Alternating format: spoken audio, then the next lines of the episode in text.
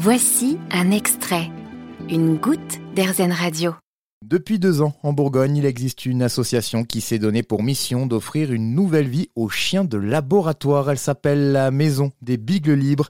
Ici, pas de cage, les petits chiens recueillis après avoir passé plusieurs années à aider la recherche scientifique vivent comme dans un foyer classique, une grande maison et un grand jardin où ils peuvent petit à petit se réhabituer à l'humain.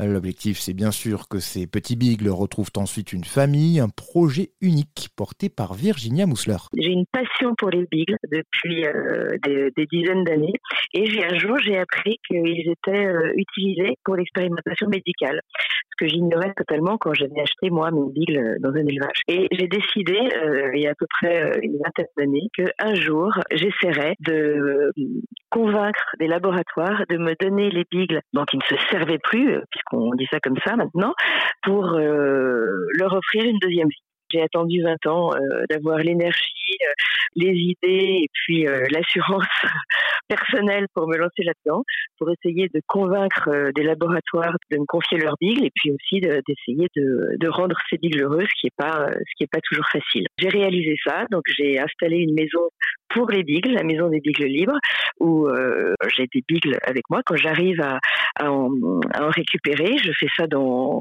dans le monde entier, enfin principalement en Europe maintenant, euh, et je les amène chez moi, je vis avec eux euh, jusqu'à ce qu'ils soient prêts à, à, aller dans une autre famille. Une fois qu'ils ont pris confiance en, en, eux et en moi, euh, j'essaie de leur donner confiance en, en l'humain, en gros, et puis surtout de les, de les rendre heureux. Beagles of Burgundy, Beagle de Bourgogne en français, c'est le nom de cette structure. Vous pouvez aller visiter son site internet pour en savoir plus. Vous y découvrirez aussi la liste des chiens disponibles à l'adoption.